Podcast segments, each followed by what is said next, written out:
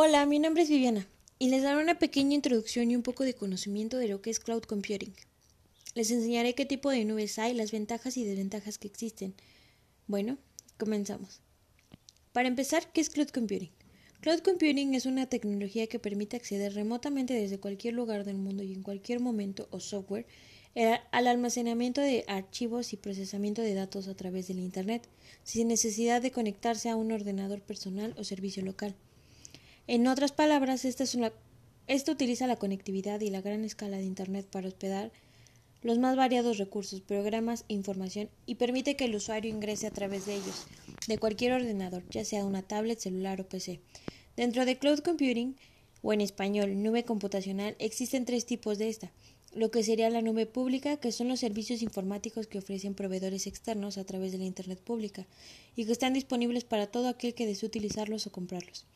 Tomando en cuenta que sus ventajas son, en este caso de las empresas, pueden ahorrar los gastos de comprar el almacenamiento o mantenimiento. Sin embargo, una de las desventajas es que la seguridad no tiene una administración eficaz conforme a la privacidad. La nube privada son los servicios informáticos que se ofrecen a través del Internet o de una red privada interna a solo algunos usuarios y no al público en general. Una de las ventajas de esta nube es que tiene autoservicio y elasticidad. Conforme al almacenamiento se va ofreciendo un nivel más alto con la seguridad. Pero uno de esos inconvenientes es que la administración y el mantenimiento de los centros de datos y tradiciones de la propiedad es un gasto de personal que lo mantiene en esas condiciones. Y por último, una de las nubes son las híbridas, que son aquellas que tienen la combinación de una nube pública y una privada. Es una plataforma que da flexibilidad, escalabilidad y eficiencia en los costos con el menor riesgo posible de las exposiciones de datos.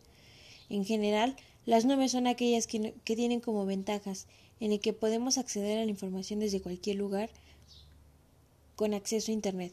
No tiene falta de software y no hace falta para hacerlo. Y las aplicaciones se actualizan de modo automático.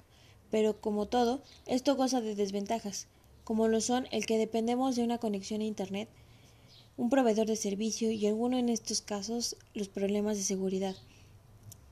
Y bueno, eso sería todo por el podcast de hoy.